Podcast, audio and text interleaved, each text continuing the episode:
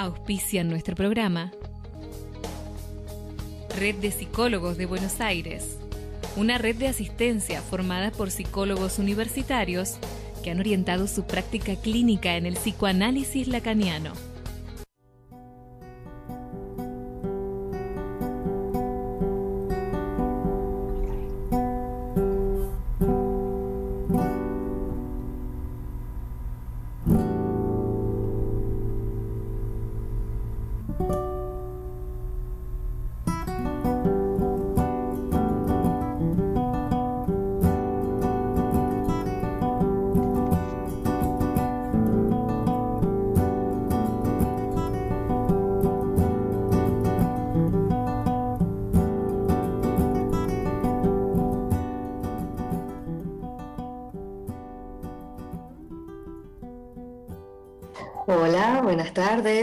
Bienvenidos sean todos nuevamente a Artenea, este sábado 25 de julio. Queda hace un frío que me mata, pero bueno, ¿qué le vamos a hacer? Totalmente. Está feo, está feo. Bueno, este, bienvenidos al programa de hoy. Como siempre, eh, este programa se los trae Lucía Viana, nuestra escritora, aunque ella nunca lo diga. No. Nuestra, profesora de inglés también, de bastante excelente. Que, gasha, gasha, gasha. Y bueno, también los acompaño yo, Manuel Abraham, estudiante. Bueno, en, teoría, por la situación actual. Y porque estudiar por internet es una cosa extrañísima. Sí, dar clases por internet también es una cosa extrañísima, Me imagino. Y también, bueno, músico y con gusto quisimos hacer una, una, una pequeña continuación, pero no ir tanto continuación, sino es más bien, o sea, es como una continuación, sí, porque estamos hablando del mismo tema de, manga y anime y cultura japonesa, pero reformulando un poquito a otro campo, ya van a ver por qué. Si recuerdan bien, la semana pasada estuvimos, fuimos acompañados por Lujan, tatuadora, que de hecho su estilo no es que se define, pero definitivamente se, se afinca bastante en lo que es el manga y el anime. Eh, entiéndase manga, anime como la, mm, este, los cómics y los cartoons japoneses, este, que tienen pues bastante tiempo y hoy día son inspiración para series occidentales, cosas como Kipo and the Wonder Beast, Avatar, la leyenda de Avatar, la leyenda de Korra, em, un montón de cosas que tal vez ustedes han escuchado y no saben que pues se afincan muchísimo ahí. Si han jugado League of Legends o saben lo que es el LOL, eh, para corto, eh, muchísimos de, de, los, de los cortos y las animaciones que hacen, que son de otro mundo, están muy influenciados también por eso, así que vamos a ver pues, se han metido, se ha colado muchísimo. Este, nosotros pues nos, nos gusta, yo, yo veo manga y anime, de, yo veo manga, veo anime desde que tengo seis años, eh, lo, he jugado videojuegos japoneses toda mi vida, así que es como que algo sabemos, ¿no? Sí, bueno, hablando de, juegos japoneses, una importante variante, y no lo había pensado, o sea, lo sabía, pero no me acordaba, el programa pasado no, no se me pasó por la cabeza decirlo ni siquiera. Uno de los otros formatos importantes de, de ese, ese cuenta, cuentos, por así decirlo, de la cultura japonesa, además del manga y del anime, son los videojuegos precisamente, y eso se plasma mucho en, en las novelas visuales y en los JRPG. Y me, me, acordaste porque yo de pequeño también jugaba muchos JRPG como Kingdom Hearts y Final Fantasy. Aunque Kingdom Hearts es una mezcla extraña, pero. Este. Y es un intercambio. El, el anime, o más específicamente el manga, aunque tuvo bastante influencia en Occidente, quería mencionar hoy un dato interesantísimo en la formación de este y en la historia del manga como tal. Y es que no sé si se acuerdan que el programa pasado hablamos de que Japón, si bien ya venía eh, desde la época Edo desarrollando las técnicas de dibujo para luego hacer las, historietas de la vida cotidiana, que se empezarían a, comercializar a principios de 1900, pero que se detendrían por la Segunda Guerra. Después de la Segunda Guerra, se estarían desarrollando mucho más los estudios de manga, pero pasa algo importante, y esto de verdad, sinceramente yo se lo digo, como, como siempre intento ser transparente aquí, yo no lo sabía, me enteré hace poco y me pareció una cosa interesantísima, y se los tenía que decir, y es que hubo un hombre bastante importante, que no sé por qué no lo vi antes, se llama Tezuka Osamu, y este hombre pues, eh, tuvo bastantes inspiraciones de Occidente gracias a Disney. Y él agarró muchas ideas de, las expresiones y de la forma de, contar las historias y se las trajo a Japón. Y eso fue un, motor importante también para el manga, imagínate. O sea, ha sido siempre un, intercambio de, ideas entre Oriente y Occidente. De hecho, si se leen cualquier cosa, cualquier leer, ¿ok? Más leer que ver, cualquier obra de Osamu Tezuka, el padre del anime, el padre del manga lo llaman, van a ver que se va como viendo, como viendo un cómic de Popeye. Muy chocante. Es súper chocante para la actualidad y sobre todo porque normalmente maneja temas muy fuertes. Me imagino. Por cierto, nuestro mensaje nos llega desde nuestro equipo técnico. Aguante Shingeki no oyen. bueno, este... ese sí no lo he visto, pero algún día lo voy a ver, siempre lo digo. Te va a encantar, te va a encantar, es espectacular. Ah, bueno, recuerden que también ustedes pueden escribirnos por la aplicación o, o, o por Instagram también, diciéndonos qué, qué experiencia han tenido ustedes con el anime, Hoy vamos a hablar específica, bueno, no específicamente, pero, pero vamos a concentrarnos un poco más en la parte de las animaciones, de los largometrajes eh, de anime como tal, las animaciones japonesas, pero ya tipo película, en ese formato que ya hemos conocido con, por ejemplo, Estudio Ghibli, ¿no? Entonces, Recuerden un segundito, recuerden que pueden escribirnos a, en mgradio.com.ar y también pueden escribir a través de la aplicación MG Radio, se la descargan en su App Store, es gratis, nos escuchan en off y además pueden escribirnos siempre el Instagram arroba Artenea Radio. Y si lo tuyo no es el Instagram, pues no pasa nada, nos pasas un mail a arteneafmradio.com, repito, arteneafmradio arroba gmail.com y lo tengo abierto acá, así que si llega algo, pues lo, lo leemos enseguida. Exactamente.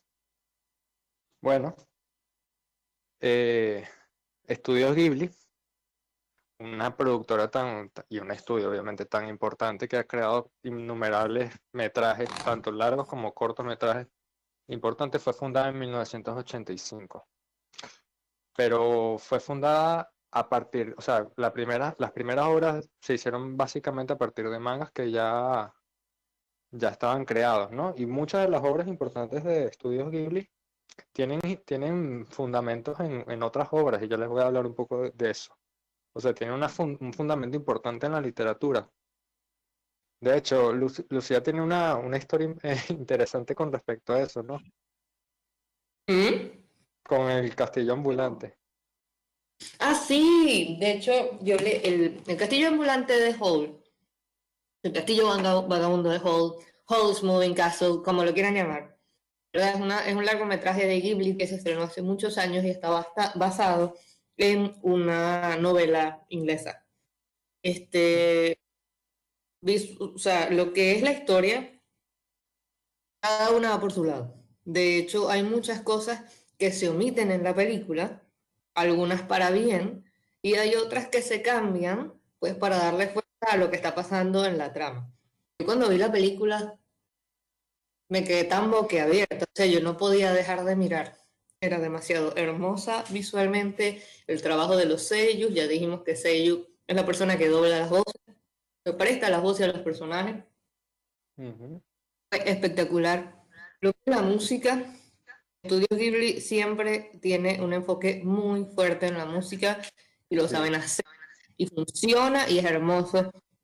Y lo que son los, los, los fondos, los colores, las texturas. O sea, esa película es espectacular.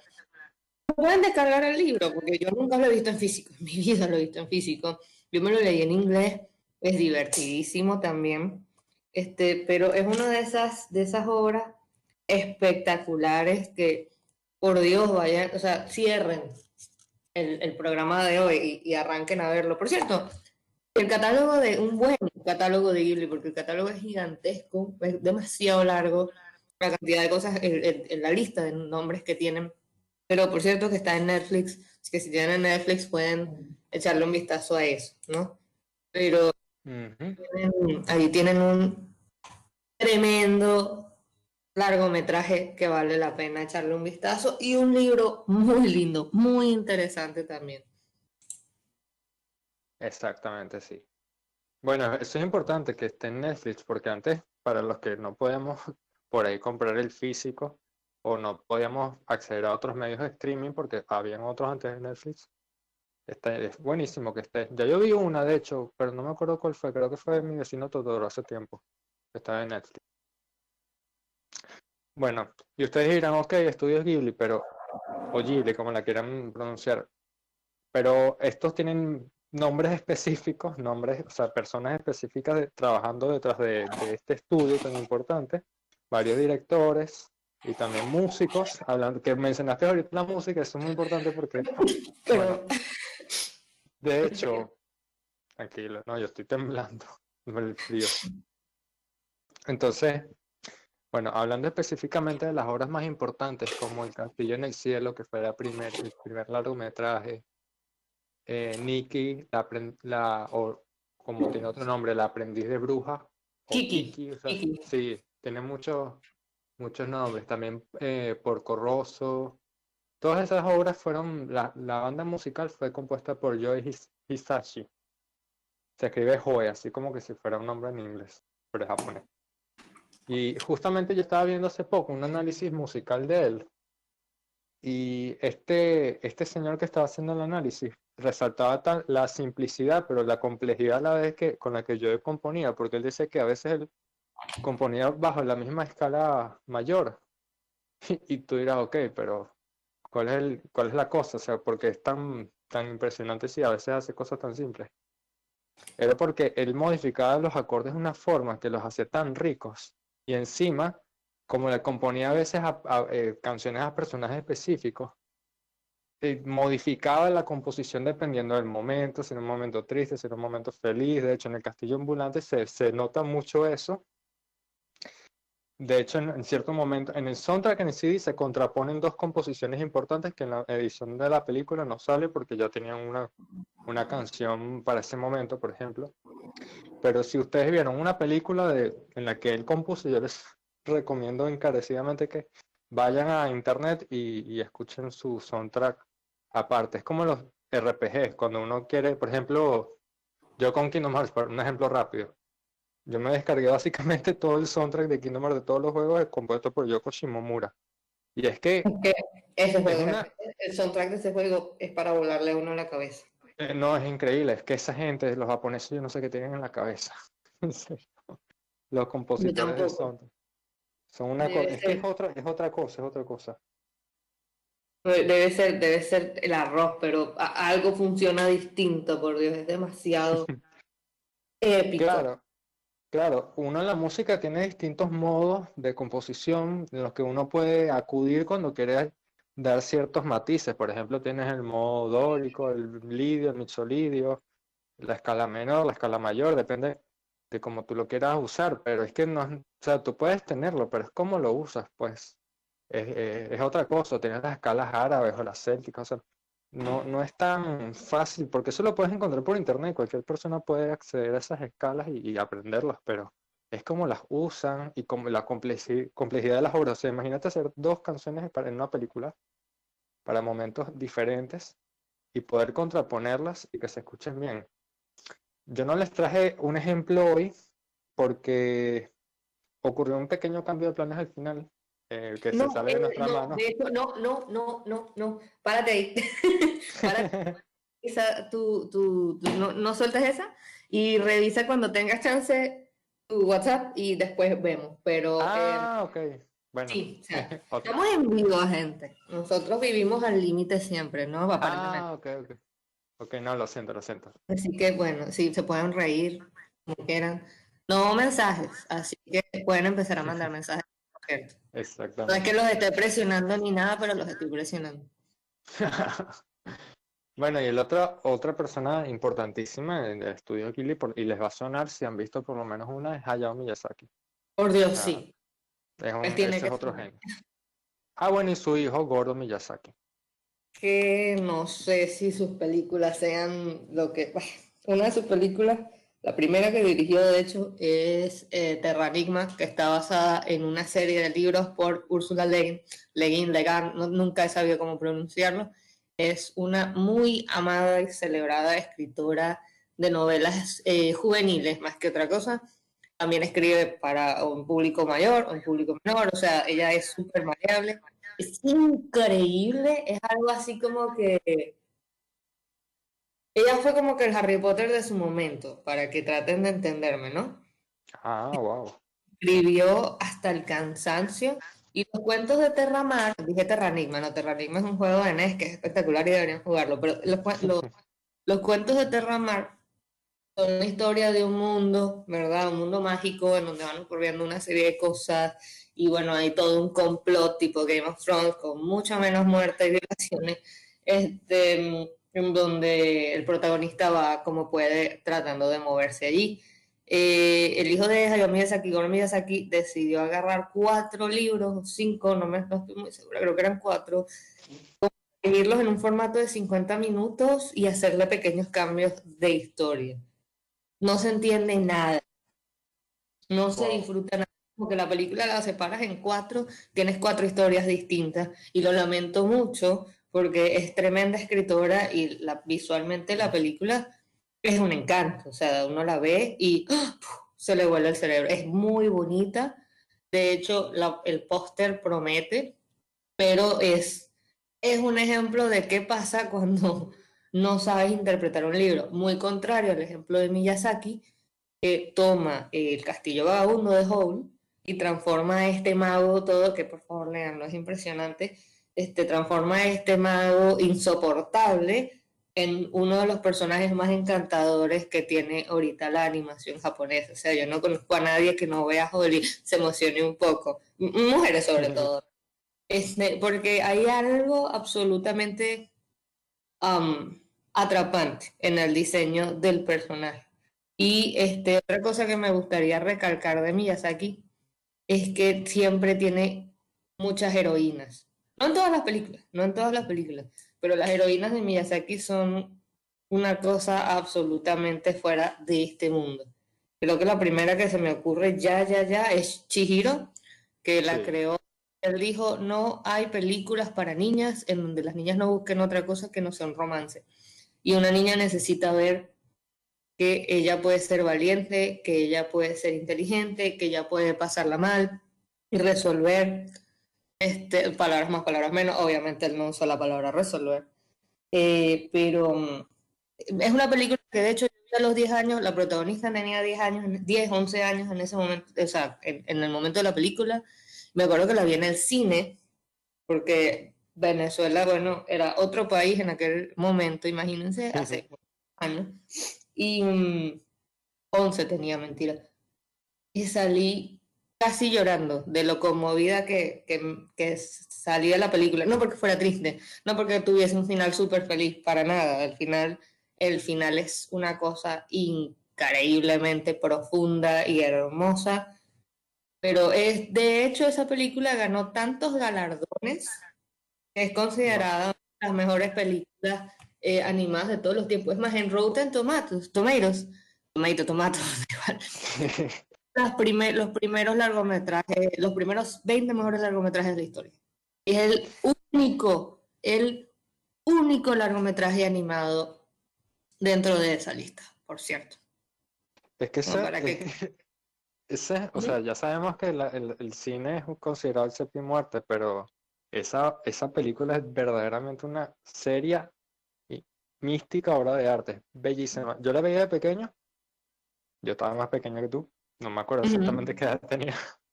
Y yo me acuerdo, habré tenido como cinco años tal vez. Y yo me quedaba maravillado por cómo, claro, típico de, de Hayao Miyazaki, cómo se mezclaba el mundo real con el mundo espiritual en la película. Y con, y con esa escena industrial con la que él combatía siempre, con ese avance de una industrialización oprimiendo un poco la naturaleza que se ve en otras películas también, pero en este caso lo mezclaba con ese mundo extraño y grotesco a veces, que a mí, que era muy pequeño y me da a veces miedo ver ciertas cosas en la película, pero no, no, es que no, tengo muchas palabras. Es bellísimo. Miren, para que, para que tengan una idea, en Rotten Tomatoes, que les encanta destruir cualquier, cualquier película, este, se le da un 97% los críticos y el público le da un 96% sobre 100. Debería ser al revés. Sí, este, un, por supuesto, tiene cinco estrellas. La cantidad de reviews que se pueden leer acá, así por encimita, es absolutamente, bueno, increíble. Así que eh, si no la han visto, esa es mi película favorita, de hecho. Yo la he visto en inglés, en japonés, en español latino cuando salió, en español españoleto una vez cuando la vi, en, todo, con subtítulos, sin subtítulos. Creo que haya una vez, no hubo una sola vez que yo no viese esa película cara boca abierta. No importa que yo sé qué va a pasar. No importa que ya casi Es, no, es impresionante. Es una cosa fuera de este mundo. Se adelantó por completo a su época. Es una cosa increíble. Y para que se den una idea, aquí tengo abiertos los premios que ha ganado a la... ¡Oh, my!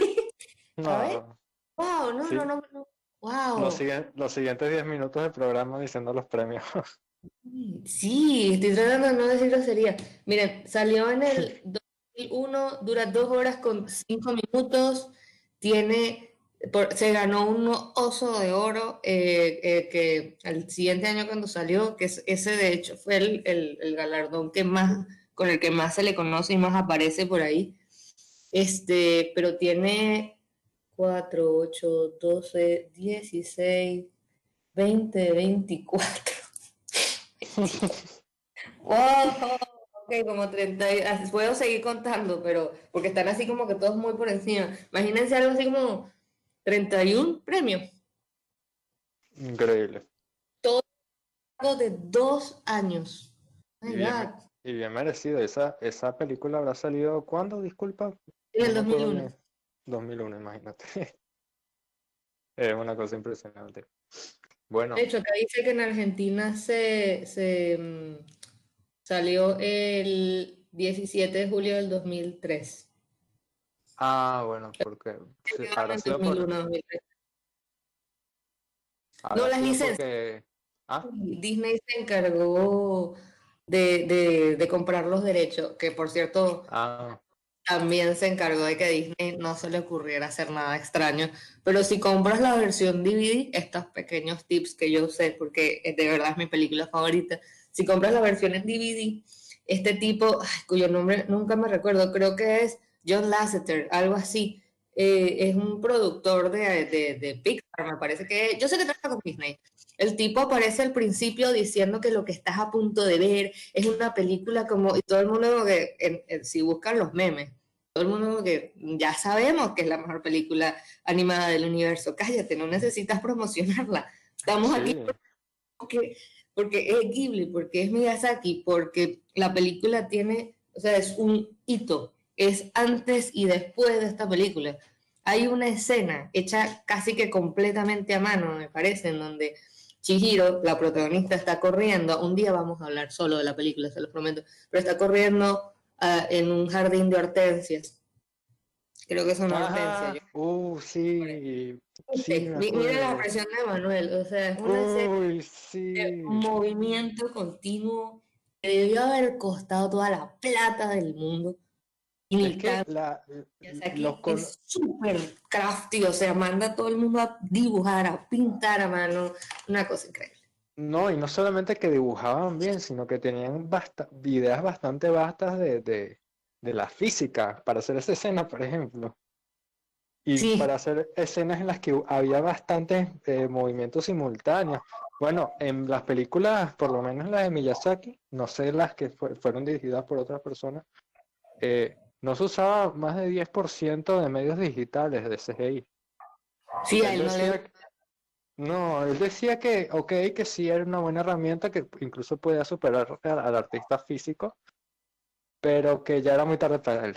o sea que ya, ya, para él no. No, no, no solo eso, sino que este, estamos hablando de Estamos hablando de, un proceso que es súper tradicional, es una cosa que se está perdiendo de hecho, pero que permite algunos resultados increíbles, increíbles. Entonces, hay que ponerse a pensar, bueno, vale, vale la pena como, como, como olvidarlo, ¿no? Uh, ah, tenemos un par de comentarios. Eh, Gonzalo, después de Redón, que siempre nos está escuchando, nos dice, escuchando atentamente como cada sábado, saludos, gracias por siempre, siempre, siempre estar con nosotros acá, nos encanta. Y acaba de llegar de Kevin, que también nos escribe, siempre de devoto, del manga japonés para adultos me gustó Haruo Daiteita, de Yoshikata Nita, suspenso, erotismo, celo. A ver, yo, la voy a, yo voy a buscar esto para ver si yo la conozco. Ahí sí yo raspé, porque no? a ver. Oh, mira. ¿No la conocía? Eh, no, creo que sí sé cuál es, creo que sí sé cuál es. Es más, mm. oh, sí, esto es otro hito, esto es otro de esos, esta es de esas historias que, que son, son como, ¿cómo decirlo?, de culto. O sea, hicieron un antes y un después. Creo que, no sé si catalogarlo como ya hoy o como... Sí, ya hoy. Es un ya hoy, canita, sí. Pero eh, es uno de esos que sentaron absolutas bases. Mm. Entonces, cuando te encuentras con trabajos de ese tipo que modificaron la industria, hay que, hay que, hay que verlo. Y son temas que efectivamente, son, se tratan temas eh, pues muy rudos y con... Sí hay mucho erotismo, pero también hay normalmente se aplica mucho como que la psicología acá, que los su picante hasta el WhatsApp. Bueno.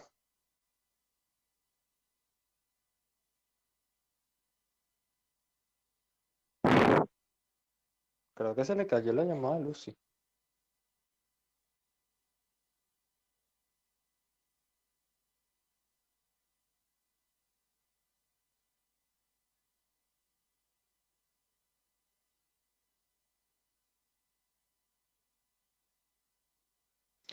Bueno, hola.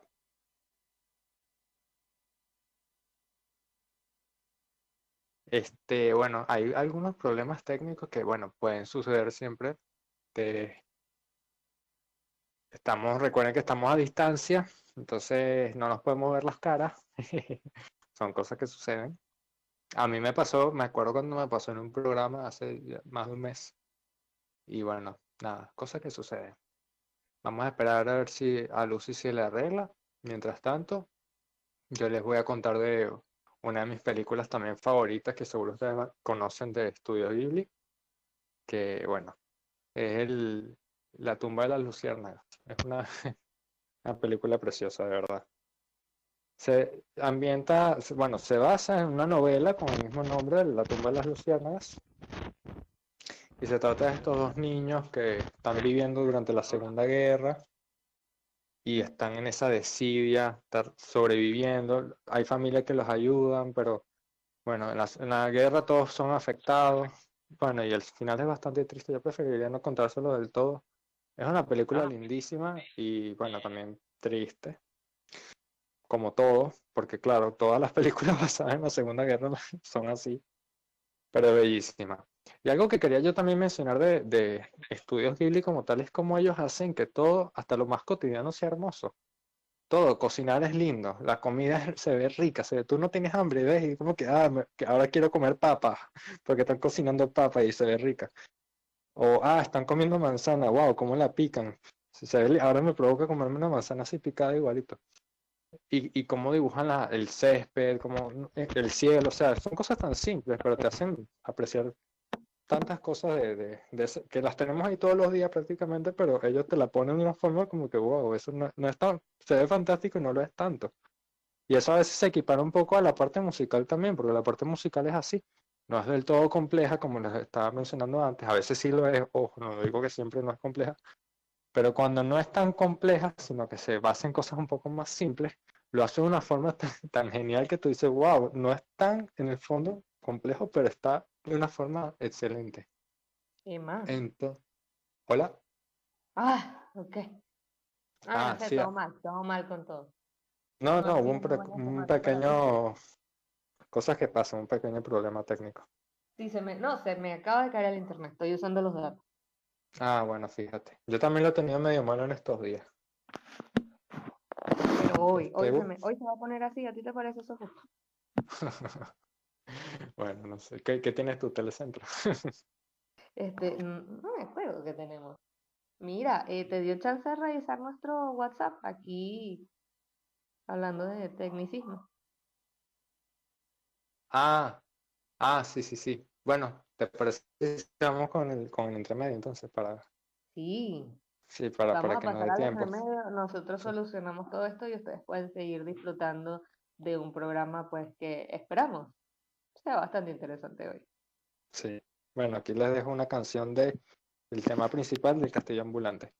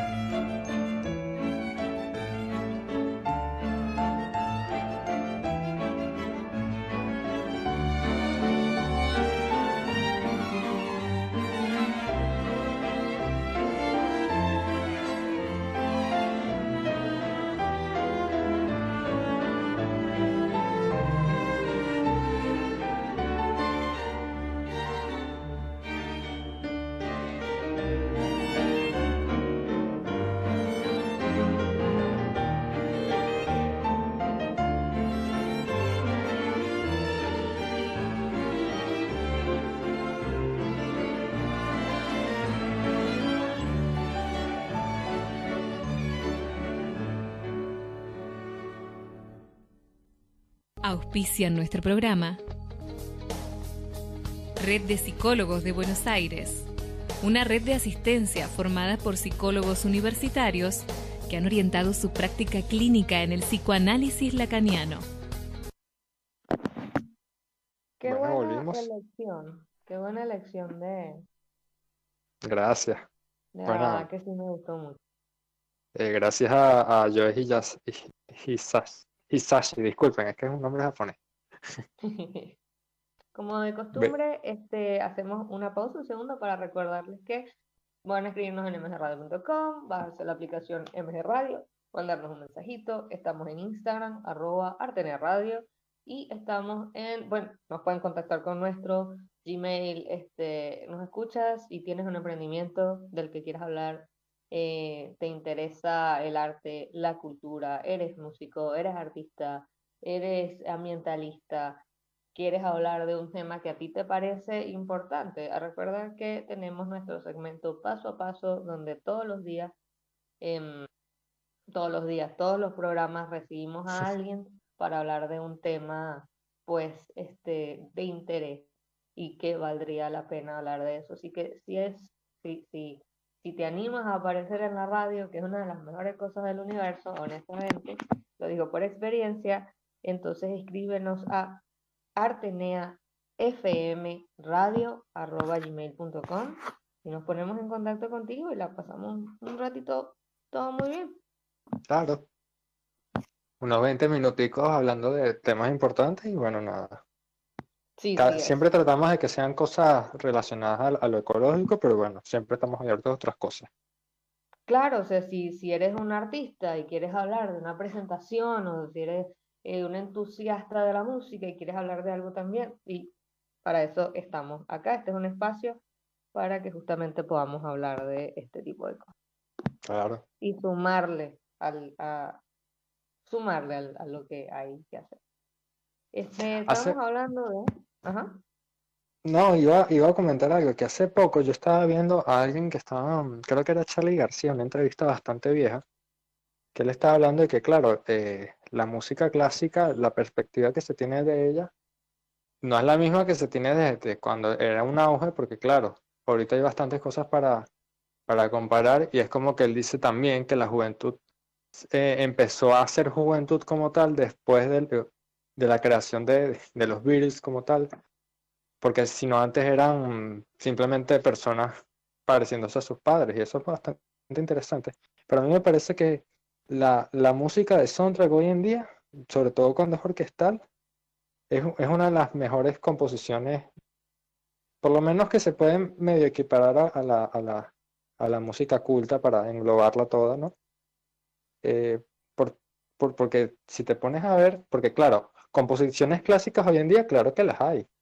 Las hay tanto disonantes, como a muchos no les gusta, como también hay óperas. De hecho, este año salió una ópera que a mí me gustó mucho, se llama The Wake World.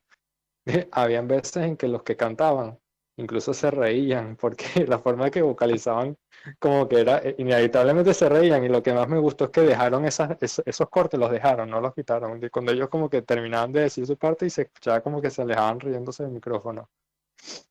Pero es eso, hay, que, me parece que la música soundtrack hay que prestarle mucha atención y, me parece una lástima que la industria discográfica en Occidente no le preste atención, no saquen los discos en soundtrack tan, tan, tan frecuentemente como lo hacen en Japón, que en Japón sí lo hacen. Y claro, a la gente del occidente cuando lo quiere comprar le sale caro porque tiene que, que, que traerlo de Japón. Y bueno, claro, es otro cambio. Entonces, nada, una observación que quería hacer con respecto a los soundtracks y por qué son tan importantes. Este, ¿Cuál es tu película favorita de Ghibli que hasta el sol de hoy has visto? ¿Cuál es tu película favorita de este, animación japonesa? De Ghibli sería El castillo ambulante y la tumba de las luciérnagas. No, no puedo decirte. No puedo decidirme. Y general, general, hasta ahora, yo diría em, esas dos también, porque a pesar de que me encanta Paprika de Satoshi Kon y me encanta Akira de Kazushiro Otomo, que también es buenísima esa. No me decido entre esas dos. ¿Y tú?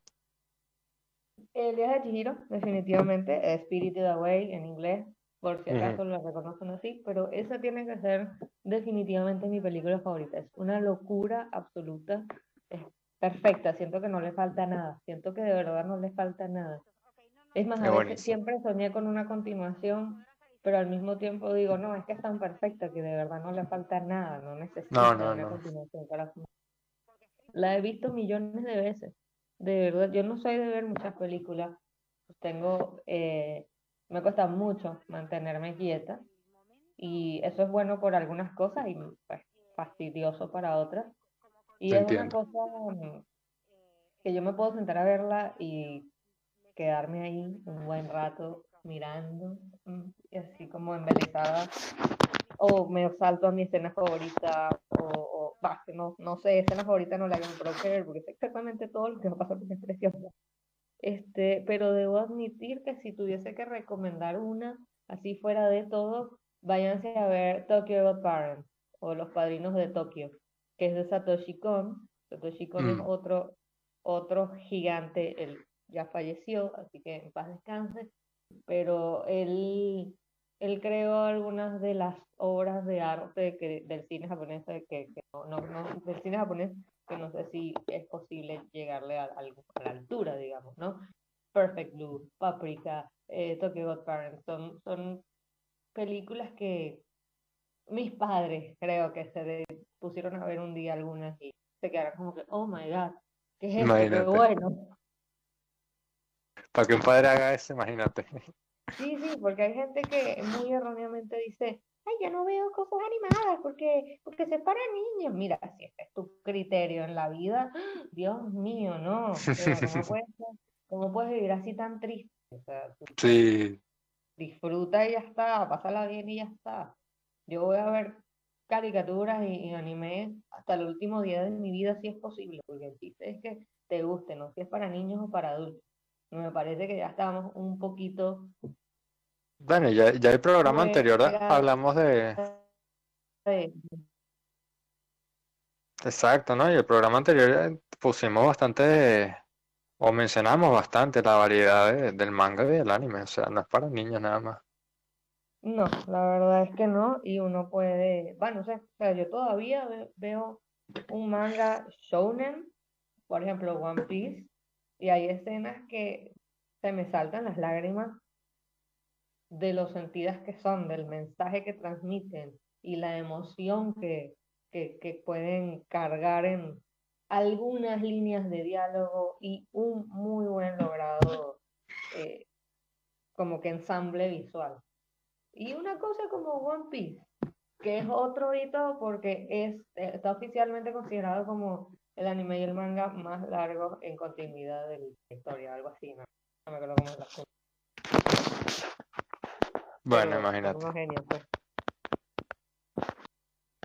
No, increíble, increíble. Bueno, hablando de Satoshi Kon, Paprika es una de las películas más psicodélicas que puedan ver. Se la recomiendo, se la recomiendo bastante. Es una cosa de, no creer esa película. si les gusta el psicoanálisis, si sí. Ah, bueno. sí, bueno. Sí, sí, no, ah, bueno, y hablando de la parte psicológica, bueno, Perfect Blue, Perfect Blue es una de las mejores cosas para, para observar, porque tú la, la miras a la película, pero si te interesa ese, ese, ese campo psicológico, también la estás observando, y de hecho hubo una película bastante con Natalie Portman, si no me equivoco, que, que se basó en Perfect Blue. Sí, no me acuerdo. El, el, el cisne negro está basado en Perfect Blue, para que entiendan el, nivel de esa película, que, ojo, toca temas muy delicados. Muy fuerte, muy fuerte. Muy delicados, así que si has sido víctima de algún tipo de acoso o abuso de índole sexual, ve con cuidado, no es para no es para todos los estómagos, ¿ok? Porque te puede, te, puede poner en una situación muy incómoda contigo mismo es porque, bueno, el acoso, ya, ya lo dijimos en el programa pasado cuando hablábamos del tema del orgullo, no, no es algo estrictamente de lo que sufren las mujeres, aunque sí en su mayoría. Este, y sí, por cierto, por cierto, es, me parece que es un buen momento para recordarlo. Si estás en, en, en, no sé si es en solo Buenos Aires o en general en Argentina, pero recuerda que si estás sufriendo de algún tipo de abuso de, género, puedes siempre escribir por WhatsApp o llamar o contactar al 144, si mal no me equivoco. Está mal que tengas que tener miedo en tu propia casa. Eh, la violencia es violencia y no justificable y se puede pedir ayuda de manera anónima o de manera o buscar para buscar contención o ayuda o se puede pedir de una manera que tú que la persona que te está poniendo en esta situación no se entere y tú no recibas represalias. Así que por favor puedes googlearlo si lo deseas. Hay maneras de protegerse en estos casos. Exactamente. Este, bueno, creo que ya tenemos a la, a la invitada, ¿no? Sí. Vamos a probar el audio. Hola. Hola. Hola, sí, ¿qué tal? Buenas, buenas. ¿Cómo estamos? ¿Qué tal? Buenas tardes.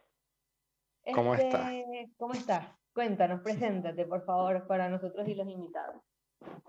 Ok, eh, mi nombre es Ana, estoy, soy una emprendedora argentina. Estamos abriendo el lunes el primer mercado libre de envases del país, con mucho entusiasmo, muy buena recepción de la gente. Eh, bueno, nada, les agradezco el interés y, los minutos de tiempo. No, no, no, este, estamos sumamente entusiasmados. Esto, para que entiendan los problemas técnicos, ¿no? Porque eh, Zero Market, que de momento va a estar ubicado en el, grano, en el barrio de Belgrano de Buenos Aires, este, es efectivamente el primer, super, el primer mercado en Argentina que tiene una modalidad de cero envase. Eso quiere decir que todos los productos que consiguen en un supermercado, exceptuando me parece que cosas como frutas y verduras de momento, si, si recuerdo bien que leí en el Instagram. Exactamente, y, exceptuando los productos frescos. Tampoco tenemos, por ejemplo, quesos, mantecas, leche, por mm. una cuestión de la cadena de fríos que todavía no nos animamos creemos que en un futuro vamos a poder tener eso también. Pero bueno, de momento, yo sí, sí, sí, la verdad que sí. Eh, estamos teniendo una muy buena recepción de parte de la gente. La verdad es que encontramos que están todos súper entusiasmados. De hecho, si bien estamos, como bien dijiste, en el barrio de, de Belgrano, nos piden a través del Instagram, por favor vengan a Rosario, a Chubut, a tal barrio, a tal otro, como que todo el mundo está encantado con la idea. Eh, eh, nos da la sensación de que había un, un público muy grande que estaba esperando eh, un lugar como este. Exactamente, como desde, desde, porque en enero empecé un montón de cambios como que muy paulatinos y sin embargo muy definitivos. Yo estoy comprando a granel. Y constantes. Y, y constantes también. Yo he estado comprando a granel desde enero literalmente tenía una colección de frascos o bolsitas, para que sepan, cuando decimos sin, sin envases, es que el aceite no viene en la botella, eh, la harina no viene en la bolsa, es decir, ¿qué es lo que van a poder comprar acá? Ustedes llevan sus propios envases, ay, pero yo no tengo muchos frascos, bueno, llévese una bolsita, Ah, pero yo no, yo no tengo bolsitas de tela. Bueno, llévese la bolsita de las rapiditas, porque yo allí guardo también muchas cosas. Exactamente, ese es el espíritu. Es que no tienen idea de lo emocionada que estoy. O sea, ustedes no tienen idea de cómo me va a cambiar esto a mí, todo, el, o sea, cómo me va a, a, a hacer sentir a mí porque de verdad este siento que es el camino que yo tengo que tomar y esto yo tenía que hablar con ustedes. Cuando vi eso yo no Emanuel escúchame páralo todo estos son invitados Totalmente. Y la otra particularidad que tenemos, que es algo que también entusiasma mucho a la gente, es que no tenemos eh, consumos mínimos de ningún producto. Porque nosotros notamos que hay muchos productos que los venden en envases de un kilo, de medio kilo, y a veces son productos caros o a veces son productos que uno simplemente usa poco. Entonces mm. se ven la obligación de comprar por ahí medio kilo de algo que en el fondo lo que uno andaba necesitando eran 50 gramos. Bueno, acá les damos la posibilidad de que compren por el mismo precio, o sea, no es que llevando menos cantidad el precio es distinto, por el mismo precio pueden llevar exactamente la cantidad de gramos que cada uno quiera, buscando no solo cuidar el bolsillo del consumidor, sino que no se desperdicien alimentos, porque muchas veces pasa que la harina tiene gorgojos, se avichan los fideos, entonces acá uno puede comprar la porción del día, de la semana, eh, y nuestra intención es que siempre lo que uno encuentre en su alacena sean productos frescos frescos en el sentido de recién comprados. ¿Cómo llegaron ustedes a esta, a esta conclusión de, de querer realizar este emprendimiento? ¿Qué les hizo el Aparte que es la mejor idea del mundo, ¿no? Sí, sí. Gracias, muchas gracias. A ver, en realidad lo que, lo que nos pasó un poco surge de, nuestra, de nuestras propias necesidades. yo personalmente siempre trataba de comprar a granel y me encontraba con que era muy difícil. Hay algunas cosas que se consiguen fáciles, como pueden ser los frutos secos y demás, pero hay muchas cosas que es prácticamente imposible conseguir eh, comprar a granel. Entonces uno dice, a mí me pasaba que me la pasaba yendo de lugar en lugar, viendo dónde compraba una cosa, dónde compraba la otra, y así todo conseguía, no sé, el 30% de los productos que consumía en mi casa. El resto me veía obligada a usar los, los, los envases. Por otro mm. lado, este tema de decir, no puede ser un día, me acuerdo que quise hacer un budín que tenía como 15 ingredientes distintos y tuve que gastar como cuatro mil pesos para hacer un budín y me quedaron ingredientes para tirar al techo que se me terminaron pudriendo. Digo, ¿cómo puede ser que uno no pueda? Lleva, ¿Por qué estoy obligada a comprar 300 gramos de dátiles si lo que mi receta lleva dos dátiles? Eh, es como tan absurdo si uno lo piensa. Entonces ahí decidimos, bueno, empezar a investigar eh, y ver si en el mundo existía algo así, eh, tratar de ver si en Argentina era posible. Por ejemplo, nos encontramos con que es muy difícil vender limpieza a granel. Encontramos una empresa que ya tiene toda la, la tramitación en AMAT hecha, donde la venta es a granel, pero en envase recargable. Es lo único que no podemos vender en el envase que traiga la persona desde su casa. ¿Por qué? Porque la legislación argentina no lo permite. Pero, a ver, eso, es genial para el consumidor porque es un frasco menos del que se tiene que preocupar en conseguir. Así de sencillo. Totalmente, es la comodidad de, ustedes me, me proveen de eso también invitamos, a veces les decimos, vénganse con su especiero, traigan el especiero vacío y se llevan un poquitito de cada una de las 50 especies que tiene ese especiero y se van con un especiero divino, súper nutrido y por ahí gastaron muy poco dinero. Eh, claro. o sea, nuestra idea es que ayudar al medio ambiente no, no genere un costo adicional en el consumidor, porque muchas veces pasa que estos lugares como están medio de moda, entonces a veces las dietéticas son más caras, o, encontramos que a veces vender la, gente que vende a granel, contrariamente a la lógica, cobra más caro los productos. O por el contrario, vende, todo lo que vende ya está empaquetado en plástico. Hay un lugar cerca de mi casa que es divino, pero cuando entro voy con mi frasco. Miren, escuchen, si quieren acercarse, ese frasco de mermelada, el de los pepinillos, el de las aceitunas. Ay, yo no compro nada de eso. Muy bien. La última vez que usted fue y pidió algo por Rappi, por, mm, no sé, este, cualquiera de los otros que haya, porque ahora hay 500, ese potecito se lo puede guardar. Bueno, yo no pido por, ok, no pasa nada, el tapo. El tapo que usted tiene, eso funciona.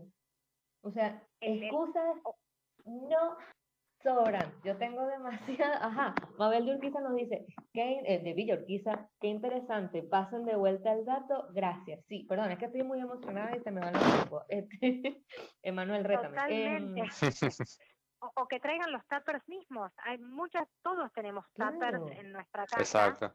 Bueno, que vengan con el tupper y rellenan, o mismo en las bolsitas de plástico que uno tiene que ya acumuló.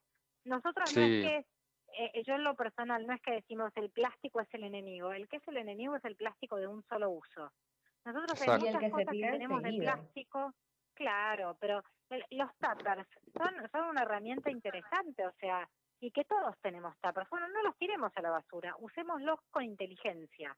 Entonces, los traen acá, los llenan, los cargan de arroz y, o sea, entendemos que el envase debería ser un modo simplemente de trasladar los productos.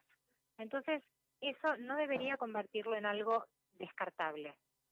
Porque acá, aparte, la particularidad que tiene nuestra tienda es que todos los productos están guardados con tapa, herméticos, porque sí vemos que muchas veces en los lugares donde se vende a granel, los productos están muy expuestos a la contaminación, al, a los insectos. Nosotros cuidamos mucho la higiene y mucho la preservación de los alimentos, para que el alimento se conserve bien, conserve sus propiedades y por una cuestión de higiene, por las dos cosas. Fue, tuvimos que desarrollar de matricería, todo lo hicimos, cada, cada centímetro del local está pensado para que estén cuidados todos estos aspectos que nombramos, la higiene, la limpieza, eh, fue muy trabajoso, encima nos agarró la cuarentena en la mitad, a pocos días de inaugurar, pero bueno, pero finalmente lo logramos y acá estamos y la verdad es que estamos muy contentos. El, el mercado quedó lindísimo, yo no sé si ustedes han visto fotos. Las fotos eh, son para morirse, se parecen porque yo sigo a gente en las redes sociales que en otros países, en donde por supuesto tienen otras posibilidades, otra, tienen ya la cuarentena a otros niveles y tienen, tienen, bueno, una economía distinta a la que puedo tener yo, que soy una profesora. Este, de repente están, dicen, sí, sí, sí, yo compro granel desde hace años. En Venezuela eso no existe. No. ok, existían pequeños mercaditos donde uno podía comprar, qué sé yo, ají, en polvo. Pero acá también es difícil. Ahora, tengo unas preguntas para ti que no son, no vienen de mí, sino de la cantidad de escuchas que nos se están preguntando por esto. Te, te hago una lista, ¿verdad? Entonces, este, pasen de vuelta el dato. Marta de Urquiza nos dice, qué gran idea, ¿dónde puedo ir a comprar? ¿Cuál es la dirección? Entonces tenemos idea, cuando abrimos. Eh, Ricardo de Liniers nos pregunta el nombre del emprendimiento y las cuentas. y Emiliano de Urquiza les manda muchísimas felicitaciones porque está en línea con el medio ambiente y la ecología los, los esperamos a todos. La verdad es que se van a encontrar con un mercado que incluso los precios que tenemos, porque fue eso, ¿no? Fue, queremos que esto sea accesible para todo el mundo, que el cuidado del medio ambiente no sea para la gente que tiene plata solamente. Entonces, nos, nos ha pasado, abrimos ayer para nada, muy poquitas personas, y hoy estamos haciendo como las pruebas, y entra la gente y dice, pero qué barato que es todo se asombran de los precios. Como el mercado es tan lindo, por ahí la gente entra con la idea de, uy, no, acá me van a cobrar 500 pesos el kilo de azúcar. Y la verdad es que se encuentran que los precios son más económicos que en un supermercado normal. Porque eso es lo que quisimos. Quisimos cuidar el bolsillo, que la compra a granel signifique un ahorro para la gente, un ahorro porque compren la cantidad que quieran y un ahorro porque como no están pagando un envase, eso debería trasladarse en un menor costo de producto. Y lo logramos con mucho trabajo de buscar cuidadosamente los proveedores. Es muy difícil porque no todo el mundo quiere vender así, eh, pero bueno, estamos en proceso de, de, terminar de afianzarnos, pero la verdad es que hoy por hoy creo que el que venga se va a sorprender, se va a sorprender con la variedad de productos que va a encontrar, se va a sorprender con los precios, te va a sorprender con la atención. Es un lugar realmente muy, muy lindo. Para, mm, ah. para cerrar, eh, ¿dónde estamos ubicados? Estamos ubicados en Avenida Monroe 2468. Es Monroe entre Cabildo y Ciudad de la Paz, en el barrio de Belgrano, Ciudad de Buenos Aires. Eso está cerquita donde vives tú. 2468, ¿no? 2468. Ok, entre Cabildo, Ciudad de la Paz, barrio de Belgrano. si tienen la oportunidad de ir en el subte, no sé cómo está funcionando ahorita porque ya yo no lo uso, se pueden bajar, me parece que en Congreso de Tucumán o en. Sí, en Congreso de Tucumán, ¿no? Ya estoy perdido. ¿Qué horario tenemos? Tenemos de lunes a sábado, por ahora, en cuarentena, de 10 a 18 muy probablemente en verano el horario sea más extendido y cuando liberen la cuarentena, que ojalá sea antes del verano, también será más extendido. Muy bien. ¿Dónde los podemos conseguir en las redes sociales? Eh, eh, arroba Cero Market Argentina en Instagram. Y en, en letras, por cierto, people. Cero en letras. Cero, cero en letras y, y con C, no con Z, por eso nos apuntan es con Z. Y Market con K. Cero con C y Market con K, Argentina. Entonces, tips de una persona que ya está haciendo esto desde hace tiempo y soy medio experta. Mentira, quiero yo ser experta, pero no. Valen envases de vidrio, valen las bolsitas de Ziploc que ahí las debería tirar. No, no. Ay, no tengo bolsitas de Ziploc. La de, la, miren, cariños, la este, de verdad, yo uso las bolsitas de las rapiditas. Qué barato. Totalmente, totalmente. Y tengan en cuenta que, por supuesto, todos los envases que traigan desde su casa, al ingresar al, al mercado, se pesan para que una vez rellenado el envase que sea, sea más pesado o más liviano, se descuenta el peso del envase en la caja, ¿sí? O sea, un ah, frasco que pesa 100 gramos, y después lo carga con 50 gramos, en la caja lo que se le van a cobrar van a ser los 50 gramos, no 150 por supuesto. Es un proceso. Al principio, ahora estamos instruyendo, contándole un poco a la gente hasta que se vayan acostumbrando y ya vengan directamente, vayan ellos, lo pesen, le anoten el peso. Pero bueno, por el momento eh, estamos, estamos tratando de contarles a todos para hacerlo dinámico, entretenido. Es muy lindo comprar acá. Es, porque es, lindo, comprar en ese estilo. Yo, yo tengo tiempo haciéndolo y la gente se le queda mirando a uno. Ay, qué lindo que haces eso. Pero yo no. No, no, anímense. Perdón, Ana, vamos a ir cerrando, pero eh, te quería invitar, quiero que nos digas si puedes, si no puedes, lo hacemos la semana que viene, qué sé yo. Estamos haciendo vivos por Instagram los martes a eso de las seis y media, siete. Siempre queremos que sea como así que está un poco abierto. Pero te gustaría que hagamos un vivo para que nuestros seguidores, y eh, nuestros escuchas se acerquen, nos escuchen. Sí, sí, sí. Sí, cómo no, cómo no. Encantado. Bueno, ya saben. Y les, podemos mostrar ahí el local si quieren. Ah, sí, ok. Entonces ya saben, tenemos un tour personalizado y súper tal cual. para todos los que nos siguen. Arroba Artenea Radio y arroba Cero C Market con K Argentina, ¿no? Cero Market Exactamente. Cero Market Argentina. Muy bien. Argentina, lovely, hermoso. Bueno, Ana, o sea, no deseo decir lo feliz que estoy, el, éxito que les deseo. Me alegra. Y hoy voy a estar allá el lunes. muchísimas gracias por.